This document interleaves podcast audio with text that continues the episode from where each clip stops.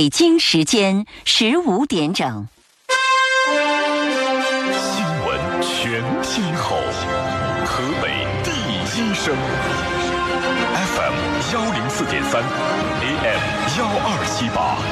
河北广播电视台综合广播。河北综合广播教育总动员新春特别奉献，解读新高考正在直播。听众朋友，大家好，欢迎来到 FM 一零四点三。你正在选择收听的是河北广播电视台综合广播，每天下午三点到四点陪伴你的教育总动员节目。我是今天的主持人李爽。在我们今年的新春特别节目当中呢，我们用新高考的这个系列话题呢，来陪伴各位。学生和各位家长朋友来认识一下今天我们的特约嘉宾，呃，来自学艺清北的首席学业规划师甄彩丽老师。甄老师好，啊，李老师好，大家好，呃，祝大家新年快乐。嗯，哎，嗯，我们昨天啊说到了这个高中的各个学科，对于孩子们来讲呢，有一个特别重要的事儿就是，哎呀，讲了这么多学科。可是具体到我哈，就会涉及到我哪个比较会考，我哪个成绩比较高啊？我喜欢他，可是我老考不高，这也不是个事儿啊。那么这就涉及到另外一个问题，具体到孩子们在选课的时候，除了就是对于各个学科自己对他的观感之外，还有一个他怎么样能够实施，就是在这个具体的操作层面上，能够很现实的帮助我冲击高考。呃，这个来讲的话，就是 我们其实前边几天三期的节目，应该说要连续收听的话呢，那我觉得对于今天这个问题就比较容易解决。嗯。啊，第一天我们说了如何认知自己，嗯。呃，讲了霍兰德测评。嗯，那对于如果我们对于自己的思维模式和自己的学习特点、性格方面呢有了分析之后，啊，我们再结合昨天我们讲到的啊各个学科在高中时候它有一些哪些特点，嗯，那么。我们把自身学生的特点加上他各个学科的特点进行一个结合，嗯，那么这个来讲的话呢，其实对于选科我们进行了已经有一半了，嗯啊，那接下来呢就是个性化的。啊，有很多同学都会有这种情况，说，哎，老师那个我这科其实我并不太喜欢他，但是我拿分真的挺高的，考的成绩很高。那我想说的是，所有的成绩高于低是相对而言的。嗯啊，尤其是对于我们呃四科里面的这个选二的这两科，嗯，呃，为什么这样说呢？就我举一个例子，这一科来讲的话，你考了八十，另一科你可能只考了六十九，嗯，那八十和六十九到底谁高谁低呢？呃，我们不是自己啊，从百分制说我拿到了百分之八十的分值和百分之六十九的分值，而是从另一个角度。那比如说八十，你在班级排名是怎么样的？你在年级的排名是怎么样的？啊，因为我们现在还对于高一的学生来讲还比不到全省，所以来讲的话，那我们首先比这两个量。那除此之外来讲的话呢，就是你六十九分这个分值，你在全校的排名又是怎么样的？在班级的排名又是怎么样的？那除了这个拿分率之外呢，就是你拿到了百分之多少的分值之外，啊，那就是你的排名。啊，那如果把这两个指标进行结合起来的话呢，那我们会发现你在看待这一科的时候非常客观。啊，那么第三个因素我们要考虑到的是什么？是我对某一个任课老师有没有偏见？那在高中阶段，很多孩子其实都存在这个现象，因为我不喜欢某一科的老师，所以我不爱学他。啊，这个时候我们为什么建议大家去结合一下啊中考成绩或者你初中的情况？有些孩子呢，可能在初中的时候，比如说我本来挺喜欢这个科目的，但是就是到了高中以后，我不再喜欢这个老师了，所以我就不喜欢这个科了，我这科的成绩就下来了。因为高中的嗯知识特点呢，我们都讲了啊，它跟高初中来讲的话深了也宽了，所以来讲的话，你一旦不喜欢这个老师，你想一个学期过去的话，那你成绩掉下来是非常正常的。嗯啊，所以这些来讲的话，我们就要结合。那除此之外呢，我们我们一个学期啊，考试不止一次，啊，他会考几次？嗯，啊，比如说有周测，啊，有月考，那还有就是期中考，呃，模拟考，还有一些这个期末考。那经过这个五六次的一个考试来讲，我们孩子呢还要了解另一个特点，就是你的成绩是呈什么样的一个曲线分布的。我是一个平稳的状态，我还是有起伏，我还是一直递增。啊，那么根据这种曲线图来讲，我们把高一各个阶段的这个成绩呢做了曲线图分布以后，那你就会发现这一科你到底成绩是怎么样的。嗯，所以这个来讲的话呢，就是我们在说这个如何比较的时候啊，我们大家要考虑。那除了这个呃这种比较之外呢，那还有一个问题就是我们。周测和月考还有期中、期末考的一个比较。那有的同学来讲的话，比如说我周测成绩非常高，嗯。啊，那我月考成绩略低有限，但是也基本上还可以。嗯。但是我到期中、期末的成绩低了，嗯。啊，那这种。啊，这种成绩来讲的话呢，他就有一个问题，就是不是这个孩子没学会，也不是他学不好，那可能是有一个什么能力没有没有弄好他的吗对我们就是在做测评的时候，我们说有一个知识的系统性，嗯啊，它知识的系统性这块儿关系程度没有做好，那所以来讲的话呢，嗯。这个部分其实是可以通过后天的修补来去改变的，这是学业规划师可以发挥很大呃功能的，可以让我们去发挥的。那除了这个之外，其实对于孩子来讲，找自己的学科老师啊，嗯包括锻炼自己的思维模式啊，它也是可以改变的。其实。这类孩子就是属于融会贯通能力相对比较弱就是把这个新学的知识，呃，建立起呃呃归到归到这个原有知识架构当中去，并且重新建构这个架构的这个能力，要相对慢一点的孩子，是吧？嗯，还有的孩子来讲的话呢，还有一种情况就是我周测也不行，啊我月考成绩也不行，但是我一到期末啊，一到期中非常好。那这种孩子来讲，他属于一个慢热型的。哦，啊，他呢通过老师讲啊，可能他吸收不了那么好，但是只要给他时间啊复习呀，呃，再让他自己消化理解啊，他的成绩就能上来。嗯啊，那有也有这种孩子，所以呢，我们在看待一个科目成绩的时候啊，不是单次的，啊，也不是呃单独一个维度的，我们要从不同的维度来去看待这些成绩。啊，刚才我们说到的，一个是你自己拿啊百分比例，那么除了这个之外呢，就是你的成绩的曲线是什么样子的。那再一个来讲，要去跟自己的情况来去分析啊。有的同学来讲的话，他可能有起伏啊，是因为他呃当时学了很好，但后期的总结能力相对弱一点。那还有的同学来讲的话，就是上课能力呢就是弱一点，但是他后期的这种复习啊、总结啊能力非常高，所以他的综合成绩也不会太差。嗯，那么这样子的话呢，再一个就是跟同学比啊，跟校同全校的同学去比。嗯这样子的话呢，因为我们最终啊，高考最后取得成绩的时候，这四科里边实际上它是赋分的，不是你考多少算多少，而是你的排名是多少，然后呢给你一个分值，啊，这样子来去加到你的高考总成绩里去。所以这个来讲的话，是我们选科里边非常重要的一个因素之一。嗯啊，就是我们一定要去把它啊作为自己。实际的一个考察标准，不能说，嗯，哎，老师，我好像这科真的成绩特别高，所以所有的高与低是相对而言的。嗯啊，那么这就解决了我们另一个刚才说到的这个问题。有很多同学呢觉得说，哎，这科我成绩挺好的，但是我对它并没有兴趣。那么再一个来讲，这科我成绩不好，我但是我挺喜欢学的。我看那个年前的时候，我们那个教育总动员的那个群里，甄老师上完节目之后问的特别主要的问题就是这个问题。嗯，很多嗯孩子都会有，这就属于不能正确的认知自己，还有就是评估自己的环境、啊。就我刚才说的，可能这一科你换一个老师，又是一个不同的天地。嗯啊，因为我们都知道，嗯，选完课以后，基本上孩子们都面临着老师重新分布的问题。嗯啊，那重新分布老师以后，有可能原来你特别喜欢的。呃，这个政治老师有可能换成了另外一个老师，嗯啊，有可能你就不喜欢了，这个对你的成绩是有影响的。但是在这儿呢，我也特别想跟我们所有的学生和家长说一句，啊，学习终归是自己的事情，老师起到的只是一个引领。啊，那么所以，我希望呢，呃，尽量呢，从家长的角度去引导孩子，你要多去学会赞美老师，去发现老师的长处和优点。嗯啊，那么一个孩子呢，如果跟老师去对抗。这个来讲，受伤害的最终是孩子，老师不会受伤害的啊啊！这这是另一话题，而且这是一个特别主要的话题。甄老师后面是不是也准备了专门要谈这个话题？就是最后我发现甄选的不大对，然后还有没有调整的这个这个可能性？后边我们会讲到，就是专门可以录一期，就是说这个呃。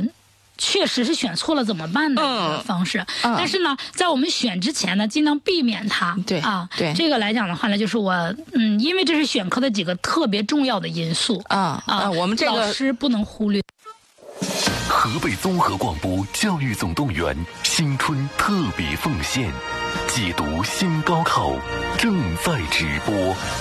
但是今天呢，我们更多的还是要。来看一看，就是孩子怎么样来针对自己的情况呢，来做一个选择。呃，我们在高中段的这个选科呢，应该说直接指向的是高考，而高考呢，现在在这个新高考的这个状态之下呢，其实它最主要的就是把呃高考之后的高校里边的这个专业的很多的选择呢，其实呃把这个高考志愿的。呃，填报包括高考专业的选择这个问题呢，其实前置了，让家长也好，让孩子也好，提前考虑。那其实我不知道张老师我说的对不对，就说家长也好，孩子也好，除了你了解你眼前你正在学的这几科，你真的也应该了解一下，高考的时候将来的这个学校啊，包括这个这些学校里边的这个基本的设置，选科呢？看起来是自己的问题，嗯，呃，但是来讲的话，它关乎了我们应该说高考成绩。那除此之外，还有你大学的专业，包括我们未来的一个发展、职涯的发展，嗯，那这些来讲的话，都非常从选科应该说就开始了，嗯嗯。啊，那呃，其实我们今天还可以从第二个部分来讲，就是呃，大学专业呢，它的十三个门类。嗯嗯啊，从这个方面来讲的话，也可以作为一个参考。嗯，呃，大学呢，它有十三个门类。第一个来讲的话是哲学，第二个来讲的话是经济学，第三个是法学，第四个呢是教育学，第五个是文学，第六个是历史学，第七个是理学，第八个是工学，第九个是农学，第十个是医学，十一呢是军事学。第十二呢是管理学，第三个呢是第十三个呢是艺术学。那我们听了这些名称，可能就觉得哦，好像对于选历史组也没有那么多的限制。那其实我们从十三个门类里边来分析一下，呃，第一个哲学来讲的话，那首先你一定是选政治的，嗯啊，这因为哲学本身就是政治的其中一部分啊内容，所以来讲的话呢，这个一定是选历史。呃，组当然它可能不限啊，你选物理组，你只要选上政治也是可以学的。那除了这个之外呢，经济学、法学、教育学、文学、历史学、管理学、艺术学这八个大类啊，一般的来讲的话，文理呢都会要，就不管你学文还是学理都要。那现在结合到我们现在来讲的话，就是你是物理组也好，还是历史组也好，他都会给你分配啊相应的这种招生计划。嗯，大家都是可以学的。所以来讲的话呢，嗯，理学、工学、农学、医学和军事学五个大类来讲的话，一般的会要求物理组，这是必须学理的孩子，是吧？呃，一般的会是这样子的为首选。嗯啊，呃，军事学里边虽然有个别专业呢，可能他也会招一些历史组的，但是呃，计划会非常少。啊，因为毕竟一些指挥类的呀，还有军队的一些技技术类呀，它对于物理来讲的话，还是有一定要求的。嗯，所以这些来讲的话呢，我们大家啊，分清这十三个门类里边哪些是呃历史组和物理组都不限的，那哪些是啊要求限制这个。物理组的。这些呢，我们了解了以后，那再去跟自己的成绩再去对照，啊，我们发现十三个大门类里边，八个是文理不限的，五个是呃会要求物理组居多的啊，这样子，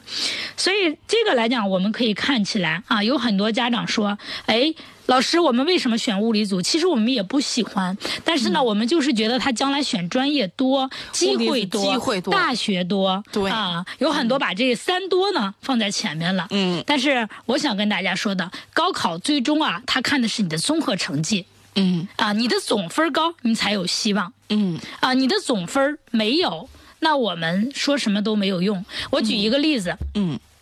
呃，如果是说你选历史组啊，你选的最后呢，你考高考成绩是六百五十八，嗯，那同样的这个学生，如果你去选了历史呃物理组的话，可能你只能考六百一，甚至是五百八。嗯嗯嗯。那这个变化来讲，我们大家可以想，六百五啊和你五百七八这种成绩，你选择的学校的层次是不一样的。嗯嗯啊，所以这一点来讲的话呢，就是我们大家在选科的时候，那我认为是擅长才是最重要的。嗯啊，你不擅长，这个机会再多，它也不属于你。嗯啊，机会呢，它永远在于大家来讲的话，是针对于相对而言的。啊，比如说我有很多同学是这学生，就是辅导过的，都是这样子的情况。嗯。啊，他明明呢就是擅长文啊，当时因为为了考虑理科多机会，对。他就选了理科。嗯。那最后高考成绩来讲的话，只能上二本类的院校。嗯。啊，那他一本呢根本就无缘。但是相反，反观来，当时跟他很多成绩相当，甚至还不如他的同学，人家选选了文了，对，嗯。但是很多都上了二幺幺嗯啊。这个来讲的话，院校层次从你自身来讲，一下子就分出层来了。嗯啊，所以呢，对于高考选科这件事，我个人就是一致推荐是适合自己的啊，那么才是最好的。所以一切的技巧最终都要归到这个人本，就是一定是你是什么人，咱们说什么事儿，你不能看着说，哎呀，这个几率比较大，概率比较高啊、嗯，没有用。具体最后具体的都是到你个人，必须要了解你个人的状况，是这意思吧？对，嗯这个来讲的话，必须是这样子的。嗯那么再一个来讲的话呢，各个大学里，我经常说，听起来十三个门类啊、同样一个专业名称，在不同类型的大学里，它的方向培养方向是不同的。嗯比如我举一个例子啊，我们去西北工业大学学英语。嗯嗯啊，那这个英语呢，它不单纯是我们为了交流来使用，它更多的是哎，专业外语的有很大成分，科技嗯呃嗯英语，所以这种来讲的话呢，那你会发现可能理科生报的时候就更沾光。嗯嗯啊，但是你比如说，你说我上全北京语言去学一个语言类，那他就无所谓了啊。对于你历史组的还是物理组的，它都没有什么太大的区别。嗯它主要是语语言运用啊，语言的这个方面。家长呢一定要清楚孩子未来的规划，呃，职涯规划在哪里？嗯啊，那知道了你的未来就业方向，你再去探讨你自己这个的时候，那可能更具有科学意义。嗯嗯啊，所以来讲的话，选科呢，呃，我们讲了这么多，其实它真的不是一个必然的。啊，就是它有很多的因素综合考量。嗯，呃，除了这个之外呢，我们从这个国家发布，我们河北省啊发布了一个各个大学里在河北省招生各个专业对于选考科目要求。嗯啊，这个表呢，我建议大家一定要去看。这从哪儿找？在河北省教育厅的官网有，如果实在是大家找不到的话，也可以在咱们教育动动员的这个群里啊，嗯去说，然后我有机会也会发给大家，嗯啊、大家去对照一下，因为呃不去认真对照的话呢，可能我们做的这个选科，最后呢考大学的时候发现，你想的和你要选的用不上，匹配不上。嗯嗯啊，所以这些来讲的话呢，就是我们大家呃要了解的。那除了这个五，就是我们从专业的角度来讲，那我觉得还有一个事情，大家非常有必要提起重视，嗯嗯就是国家的发展情况要做参考。嗯啊，我其实这么多年做志愿填报的时候，经常会说一句话，就是报考志愿一定要与时俱进。啊，为什么说要与时俱进呢？国家啊、每一个新的规划制定的时候，它对于人才的需求必然是会发生变化的。嗯嗯那曾经的热门专业来讲，在未来未必是热门专业。嗯所以从这个角度来讲的话呢，那么我们大家要了解清楚国家的未来方向在哪里，世界的未来方向在哪里，然后呢，我们再说啊，这个专业行不行，有没有可能。啊，这一点来讲的话，我也觉得啊特别有必要。嗯、再一个来讲的话，就是我也嗯，想跟大家说的是，我们国家现在的一个状况，那它属于一个综合实力上升阶段，嗯。啊，并且是个快速上升阶段，可以说，嗯啊，对于科技高速发展阶段来讲，人工智能发展的确实非常迅猛，啊，就是对于科技方面的人才呢，需求量也特别大，嗯。啊，各个大学里也在不断的增加相关专业，嗯，而这些专业一般的来讲的话，都要求你选择物理科目，对，啊，所以对于这个来讲的话呢。那么我觉得，如果说你将来想在科研方面啊去发展，嗯，物理组我觉得还是很很有必要的。有些学生和家长呢，他有一种呃误区，嗯，他的误区在于什么？他觉得，嗯，学了物理组的话呢，就是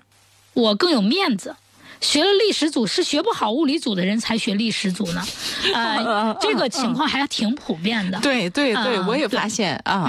这个我特别想跟家长和嗯学生说一句，嗯，呃，咱们国家呀，这个说这个什么的话呢，叫有一句话叫文定邦，理兴邦。啊，国家的科学发展来讲，可能更多的靠一些理工科的学生，这个确实是因为它的科技发展是这样的。但是一个国家的稳定，还有它的一些呃，就是这种软发力的软发展的话呢，其实呃，选历史组来讲是非常不错的。嗯啊，尤其是我特别强调的几个专业啊，一个是学这个呃历史学的，嗯啊，一个是学这个哲学的。啊，这两个专业的人，如果你真的学好了，能用好的情况下，那我可以这么讲，嗯，在不管是哪啊，就是在咱们国内还是去嗯这个国外的各个地方，那都一定能够让你自己嗯想怎么来做都怎么来去做，嗯，不会轻易的发生就是走弯路的这件事儿，嗯嗯啊，当然说你说我就是一个学习型的选手，我不是个运用型的，嗯，这个来讲没有办法，那你就只能去考虑嗯。当老师啦，或者是怎么样？因为你运用不了它。嗯嗯啊，那如果我们如果把哲学和经济学，或者历史和经济学这样子的一些门类去结合在一起去学，嗯，那我可以说这个学生就非常厉害了。嗯嗯嗯啊，所以来讲的话，没有绝对的啊，说哎呀我。选了这个我就怎么样，选了那个我就怎么样。嗯，那这个来讲，我个人还是觉得啊不一样的。过去的时候，我们经济学呀、金融学呀，有很多就是喜欢招偏就是理科生，是因为过去的时候我们的数学呀是有数学、物理不是理科数学、文科数学。数学那现在来讲就不存在这个问题了，对大家来讲，数学是一本书了。嗯，所以来讲的话呢，大家不用再纠结啊，说选经济啦、金融的呀，呃，可能给理物理组的学生更多呀，这个在未来不存在。嗯嗯啊，所以这一点来讲的话，呢我觉得，嗯，是我们选科里边一个进步的点啊，家长呢也不用过于去纠结这个部分。嗯，那说完这个以后呢，嗯，我们再举再举两个例子啊，什么样的学生去选什么样的科目？嗯。呃，有的学生呢，确实是各科比较平均，这一类的学生，那我觉得你要做一个考评，嗯啊，怎么来做考评？你在整个年级里边的排名是怎么样的？嗯啊，你所在的学校，它往年来讲的话，跟全省各个学校里的这种位次对应又是怎么样的？因为最终新高考录取所有的最终要看在全省的排名位次。嗯，我举一个例子，我有一个学生啊，他呢是各科都比较平均的孩子。嗯啊，如果他选了物理组，那就意味着啊，不管他怎么选，物理组里面的六个组合，他怎么选，他都和清北无缘。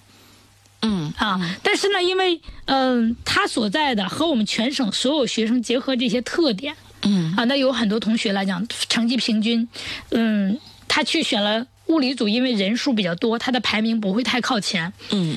但是如果他选了历史组啊，因为选的人数少，他的排名可能就往前推进了好多名，嗯。啊，这个时候他离清北的距离可能就更近了，嗯，所以来讲的话呢，嗯，所有的这些选择呢。都是一个很综合的方面，嗯，我希望家长呢，还有学生，别用一个因素来去决定我到底选什么和怎么选的问题，嗯嗯啊，这一点来讲的话呢，就是，嗯，避免了我们大家很多家长和学生只看眼前啊，不考虑高考，不考虑呃选专业，不考虑未来的职业规划。所以这些来讲的话，是我们啊想跟各位家长在选科的时候呢，嗯说到，一个是要考虑自己的综合啊，自己自身的拿分情况呀，啊，成绩排名啊，成绩曲线呀，啊，包括这些啊，整体同班同学啊，同全校同学的选课情况。那除了这个之外呢，就是要考虑国家的大学各个专业的这种设置，人家的专业有什么要求，你准备学什么样的专业，这个要求你是否能够符合条件，达到条件，把这些因素啊都结合在一起了以后。啊，这个时候你再去选定哪一个科目的时候，可能才更加的啊，让你自己达到这种嗯不后悔。嗯啊，要不然的话，可能后悔的概率就更高。嗯啊，我们没有办法保证说百分之百不后悔，但是首先来讲的话，我们尽量规避和避免后悔。嗯啊，这些来讲，因为毕竟呃再去调整科目的话，代价还是挺大的。嗯除了这个之外，我想跟大家说的是一个学习方面的。啊嗯呃，所有的学习来讲的话呢，自己才是，就是学生自己本身，他才是内因。对，所以说了半天，就是我们比较半天，呃、包括就是大家在做这个选择的时候，我都觉得，嗯、千万别是家长在那儿。你自己忙活半天，你一定得跟孩子一块儿忙活，你得不断的听他说，因为这个将来他的人生得他过，高考得他考，是的。啊，学也得他学，他要学的不舒适了，你安排再好都没用。对，嗯。这个来讲的话呢，就是我们必须要考虑清楚，因为孩子是内因，我们家长、我们学校、我们老师，所有的人都是外因。都是他得定了之后，我们再想办法去帮他。嗯所以外在因素来讲的话呢，我们可能能改变，但是内在因素我们想改变的时候，确实是有很大的困难。嗯啊，这一点来讲的话呢，我们呃家长呢一定要认清楚，否否则的话呢，呃你认为的再多的因素，可能最后还是等于啊、没有因素。嗯嗯啊，所有你考虑进的可能都归零了。这一点来讲的话，我们大家呃要知道。那么，呃，还想跟大家说的一条是，不管你是选历史还是选物理，其实孩子最终啊只能去一个专业。嗯啊，只能去一个专业。那么，当你只去一个专业的时候，你就是几多少分之一的问题了。比如说，我们说总共有五百七十多个专业，好，那呃，物理组的可能有三百多个专业，然后呃，那个历史组的可能有两百多个专业，那你就是两百分之一和呃三百分之一，其实它就是这样的一个区别。对，其实虽然世界无限宽广，呃，高考的时候每年这个录取的时候拿的那个那个那个招考那大册子那么老厚，嗯，呃，你最后你可能研究了上百所甚至几百所的学校，可是最后其实说了半天，你最后能选择的跟孩子共同选择的，只是其中的一所当中的一个专业。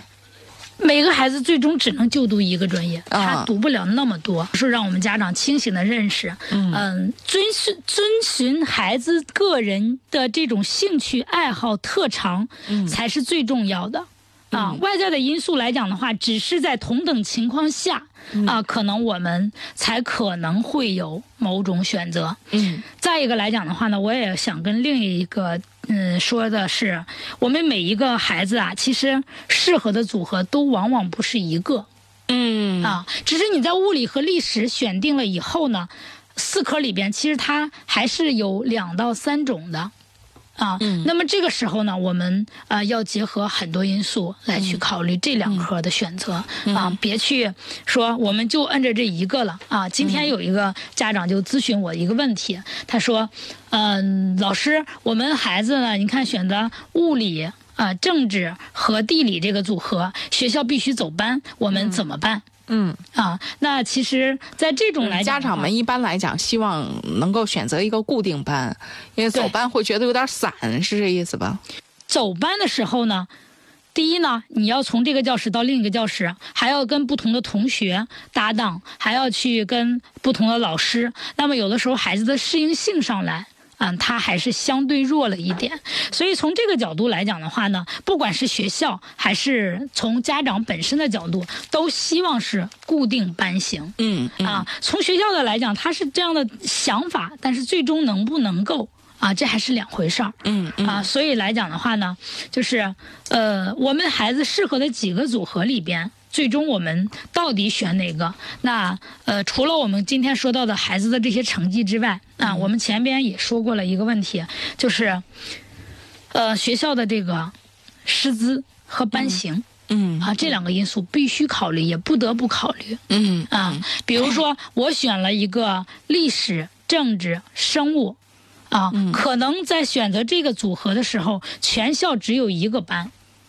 啊，那么呃，这里边呢，可能什么样的学生层级都有，嗯。啊，有特别好的学生，嗯。也有普通一点的，还有相对差一点的，嗯啊，那么相对弱一点的，这样子分了三到四层的学生的话，班里的整体氛围我们就要考虑。嗯啊，即使能成班，但是班里的整体氛围呢，可能相对也弱一点。这个时候呢，我们家长你就要自己要静下心来了。那如了，如果说我换掉其中一科就可以形成，呃，分层的班级的时候呢，嗯那我这个时候还建议你换掉哪一科。再一个来讲，这个时候一定要问孩子，你对这个老师有没有偏见？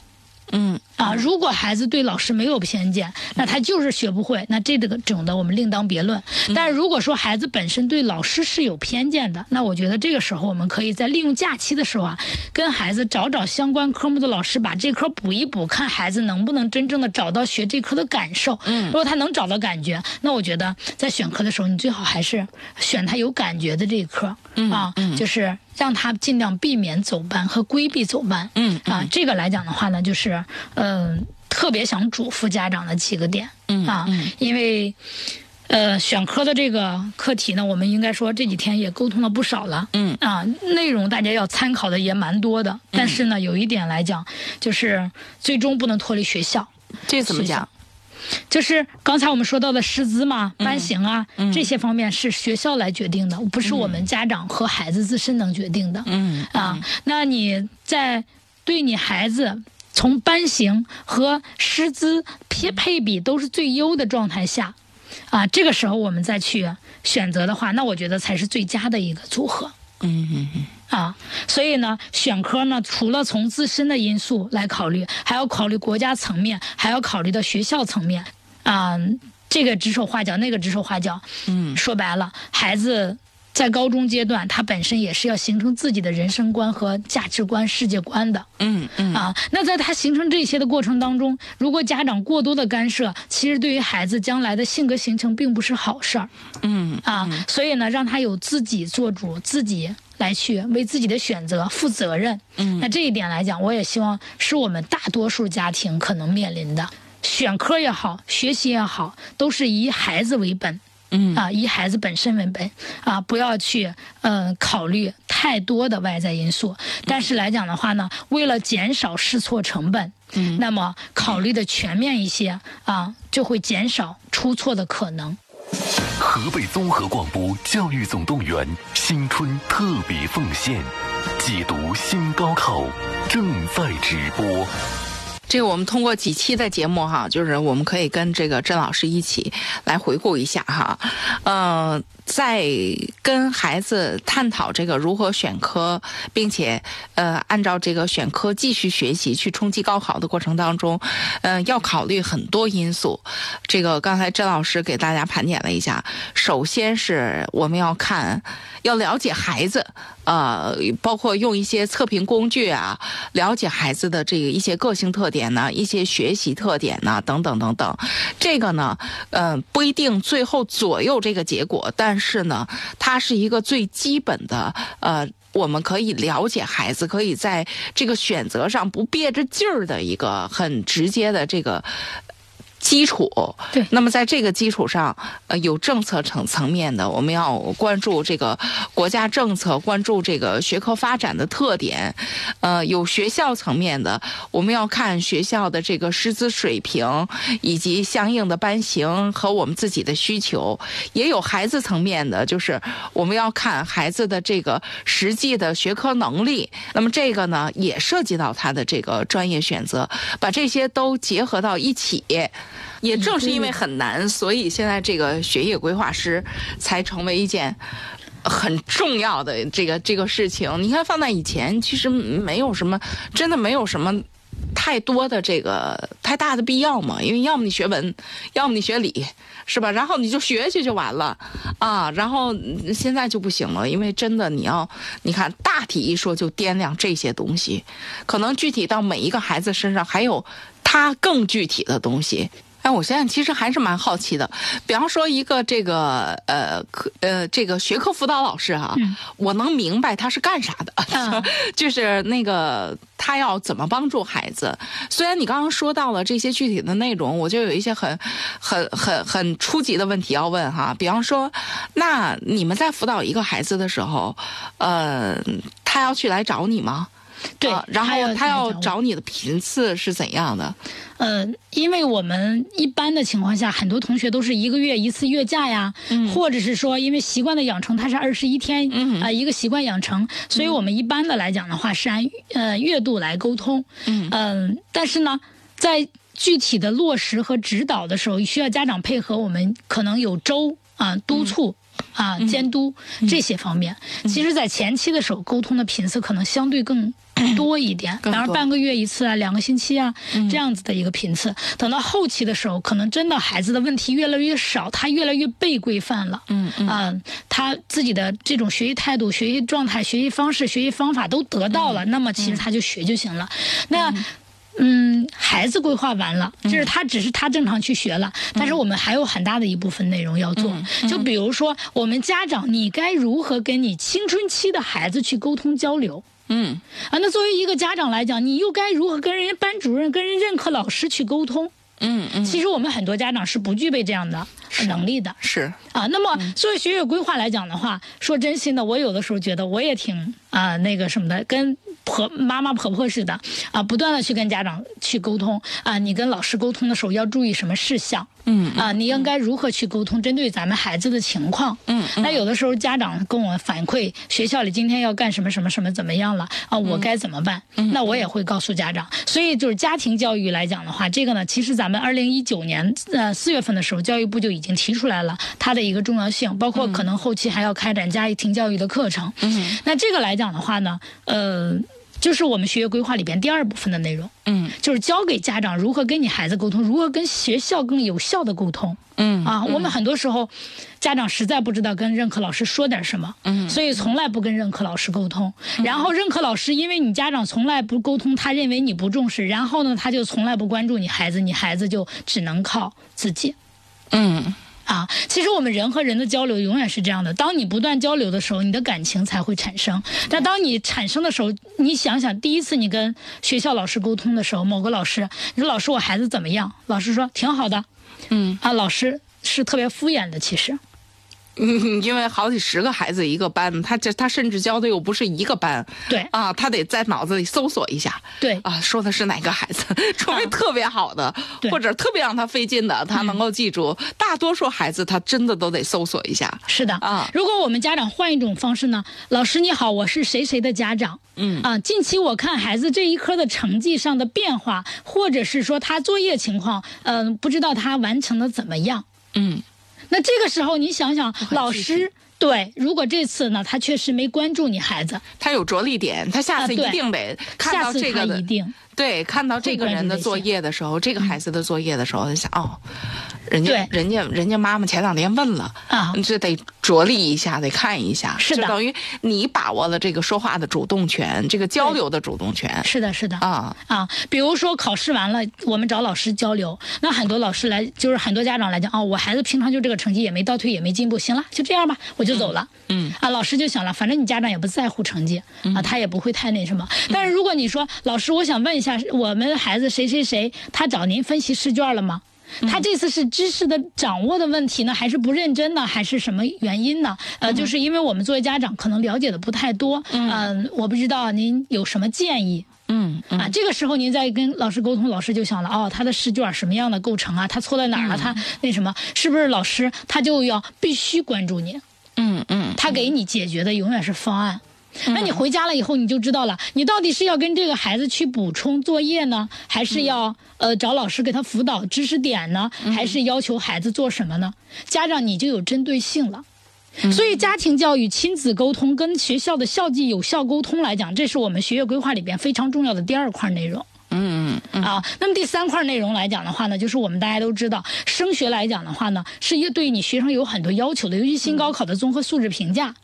啊，那他评价的这些体系，你是如何来完成的呢？嗯如果你没有完成的情况下，那你在拿分的时候是拿不到这部分的。嗯所以来讲的话呢，那我们学业规划呢就会告诉你，孩子有这样的大学目标和这样的专业目标的时候，我们应该如何去做好这些社会实践和他的一些奖项，嗯、呃，包括参加哪些比赛等等这些方面的推荐。嗯嗯嗯啊，那么包括大学里边的一些冬令营，你是不是要参加？和你要不要参加？和你参加的结果和意义是什么？啊，就在我们今天上节目之前啊，就是有一个一中的家长啊，跟我特别。开心的报喜啊，说那个甄老师听了您的话特别开心。我他现在来到天大，因为孩子一开始去的时候是非常排斥的参加天大的冬令营哦啊。他参加完了以后呢，他跟我说，他说孩子非常高兴，回来了，就是他从课堂上回来以后，他就跟妈妈讲他自己今天参加课冬令营的感受、想法和他自己的目标，就跟过去的时候他特别排斥，他认为哦这个专业我根本就不打算学，所以我也不想来。嗯嗯啊，那真正的他去到这个大学以后，他的视野突然觉得拓宽了，他原先从来没有想到过的事情，突然变得在他眼前了。嗯啊，非常具体了。嗯，所以来讲的话，那对于一个什么样的孩子，应该参加什么样的营训和怎么来去拓展自己的视野，那这一点来讲，在学业规划里边，我们叫做整体的一个叫做背景提升和背背景准备。嗯嗯啊，所以来讲的话呢，这是我们第三部分的内容。每一个孩子可能适应的都不一样。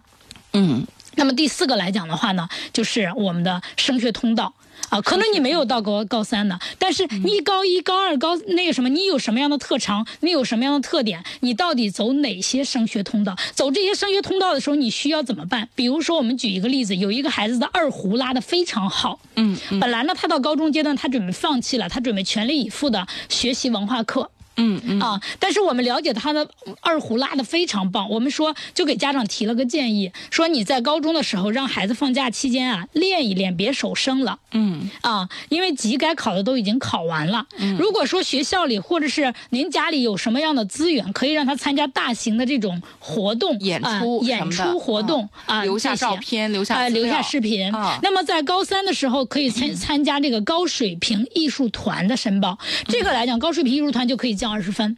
嗯啊，那如果就是说，你说我那个什么，在高二的时候，我发现我的成绩可能没有那么理想，那你这个时候还可以走啊、二胡器乐类的一个艺考。嗯嗯啊，所以这些来讲的话呢，就是嗯，我们在规划不同的学生的时候，他的路径会帮他拓宽。嗯啊，最多的一个孩子可以走七条升学通道，而我们过去认为就是高考一条路嗯啊，所以七条和一条，想想我们孩子多了多少机会。所以这就是我们学业规划呢，它从四个方面来去帮助我们一个孩子啊，增加更多的机会。啊，同时呢，也让我们在高中这个阶段的学习来讲，从孩子本自身来讲，就是他的成绩可以逐步上升。我举一个例子，有一个孩子就跟了我一年半吧，嗯，呃，高二的寒假开始找我，到高考的时候从五百一二十分到六百六十七，嗯嗯啊，这种成绩的增加来讲的话，就是不断的规范他的学习方法、学习方式，包括他自己的学习态度，不断的在规整的这个过程当中，孩子达到了这么高的一个水平嗯啊。所以来讲的话呢，有的时候呢，嗯、虽然我们不补文化课，但是方法往比往往比他补课更重要啊。你灌了很多东西，但是他根本在脑子里不消化嗯，啊，那是没有等于零啊，结果。所以你们实实际上是是这个。呃，给规制好了，腾出主战场，嗯，让孩子去在这里边大展身手，是这意思吧？对嗯。对，除了这个之外，就是教给家长如何跟学校有效沟通，如何给孩子有效沟通，并且让孩子，因为青春期的孩子他有很多自己的想法了，嗯。啊，那家长你如果沟通的方法不得当的话，孩子只能跟你逆着来。啊。那一旦是孩子跟家长逆着来的话，我们可以想象一下，家庭呃这种氛围非常不好。除此之外呢，你你家长。长就想让我好好学，我就不好好学，孩子跟你拧着来，那么最后的结果大家可想而知啊。嗯啊，所以今天我们请到的是咱们这个学艺清北的首席学业规划师甄彩丽老师，今天跟我们讲了这个，呃，再次讲到了这个有关呃新高考背景之下孩子在选科的过程当中可能会遇到的问题。那么节目后半段呢，我们也讲到了这个学业规划到底在规划一些什么哈。呃，还剩这么一点时间，张老师我也特别好奇，我们呃因为说到学业规划这个事儿了啊，学业规划师，呃，我感觉这是我这两年才听到的一个这个专业。嗯，哎，这个专业现在是你们自己这么叫啊，还是这个就在国家的这个职业认证当中也有这么一个门类了？呃，现在已经逐步的开始了这种职业的培训。啊，哦职业化的培训现在已经在开始，比如说像咱们很多北师大呀，还有看北师大好像有专门的这个培训。对对对，他们啊都会发一些毕，就是这种资格证。像就比如说像我吧，嗯、嗯他们的初级证我根本就不需要去拿，他们的中级证也不需要去拿，嗯就是呃他们的那些课程可能呃高级的一些来讲，嗯、才有必要，呃，因为。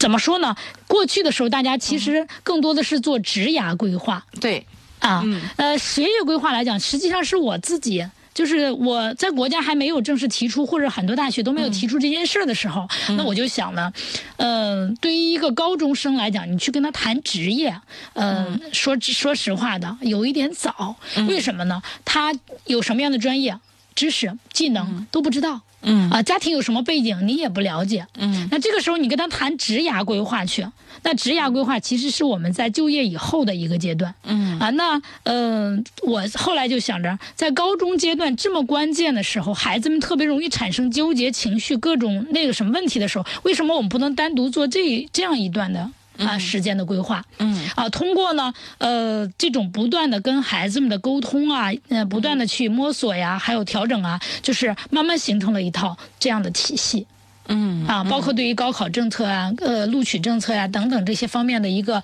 了解以后，那我觉得生涯规划前期这个学业规划如果不做好，那说他的是职涯，那我觉得其实还是离他们太远嗯啊。那么包括到大学，大学里我们也有规划嗯啊。一个大学生，你升入大学以后，你要不要参加学生会？你要不要参加一些各种社团活动？嗯这样子来讲，如何去做选择？嗯啊，那你自己选的这个专业，它未来的发展是怎么样的？嗯你如何在大一的时候准备，大三的时候去做好保研嗯啊？那么我记得我有一个学生是，呃，新乐的。嗯啊，这个孩子呢，就是找的我报志愿，那个什么的时候是报的哈尔滨工程大学。嗯啊，当时呢，所有人都因为这个大学呢被哈尔滨工业大学来讲呢，一直就是掩盖它的光芒。其实它是国防七子的一个学校，哦它的水生排第一，非常厉害。啊啊，那这样的一个学校来讲的话，但是它是一个二幺幺啊啊，所有的人都不看好的时候，这个孩子啊，就是从大一就开始做规划啊啊，他到大三的时候保送到央财。哇塞，那完全不一样了的那种感觉。是的，啊是的，包括我今年有一个孩子，就是正中的，呃，当时高中毕业。嗯本来这个孩子呢，就是其实成绩还不错，但是小伙子太优秀了啊，追他的女孩子都排着队，啊，影响了他的高考。对，他就高考的时候去了大连理工。嗯啊，就是所有的人其实对他这个大连理工都觉得挺不满意的就。针对他来讲啊，对，他是挺失落的啊啊，是的，是的。但是呢，就是因为这样子的一个失落，我就从大一的时候开始跟他沟通嗯啊，他是以专业年就是年级专业第一名的成绩嗯啊保研啊，最后北大、国科大、西安交大，包括南京大学，还有天津大学都对他发出了啊邀请。对邀请。嗯所以来讲的话呢，就是我们大学上就是开始了，高中结束，你的学业规划并没有结束，它后边实际上是应该有延续的嗯。啊。所以今天甄老师给我们讲完了，让我们对这个学业规划的老师呢也多了一份了解。对我们听众朋友而言呢，其实我特别愿意把这些呃相对比较新的东西呢，也告诉给我们收音机前的听众朋友，因为真的随着这个呃包括新高考政策呀，也包括孩子的成长，你要知道现在不论是从考试上还是孩子的成长上，这个环境啊，确实跟。呃，父母那一代，甚至跟几年前都，你像现在正在读的高三跟高二有咔嚓一下的区别，呃，变化太大了。那么在这个过程当中，除了专业人士，甚至您说，呃。搞教学的老师，我觉得在这个学业规划上都不一定是专业人士，因为你不可能把所有的资料都占全，把所有的政策都了解的那么准，因为你的主职可能是教学，教学啊，那么就可能就需要有这样的一个辅助的这样的一个专业来帮助孩子，呃，和家长，就是第一，你占有充分的资。资料，你占有充分的资讯，啊，你不会错，因为错过什么或者不了解什么产生失误，有很多真的就是错过呀，啊，然后呢，就是，呃，在这个特殊的这个。我们在高考这个指挥棒之下，呃，高中这个极特殊的这个三年的时间当中，呃，讲真心话是三年一晃而过，对于很多家庭都不存在试错的空间。对，我们怎么能够在这个过程当中减少措施啊？然后包括减少这个阻力，让他比较顺遂的走下去。而且我们也确实会发现，这个这个年龄的孩子，其实他。开始了一个社会化的过程，他在跟他信服的老师或者同伴沟通的时候获得的力量，呃，跟和家人沟通其实是不一样的。啊，家人可能更多我们要给到的是情感的支持，而这种需要深度思考、呃，涉及到抉择的，呃，我想可能孩子在跟一个专业人士在沟通的时候，他的想法呢也会。会更加理性一些，对很多孩子在跟我们沟通的时候，其实是排斥家长在面前的，是吗？是的，是的，很多孩子都是这样的啊，他不希望他自己的一些想法啊被父母去了解、去叨叨他，因为我们很多的父母啊，呃，本意出发是好的，但是结果往往就是从嘱托变成唠叨，嗯。啊，所以很多孩子就特别不喜欢，就是跟我沟通的时候，每次都说让我妈妈出去吧。啊，让我爸爸出去吧！啊啊，都是这样子的。他们不希望他的父母在他在我和他之间去沟通。好，非常谢谢甄老师，我们今天就到这里，感谢大家，也欢迎大家在明天同一时间来继续关注我们的节目。再会。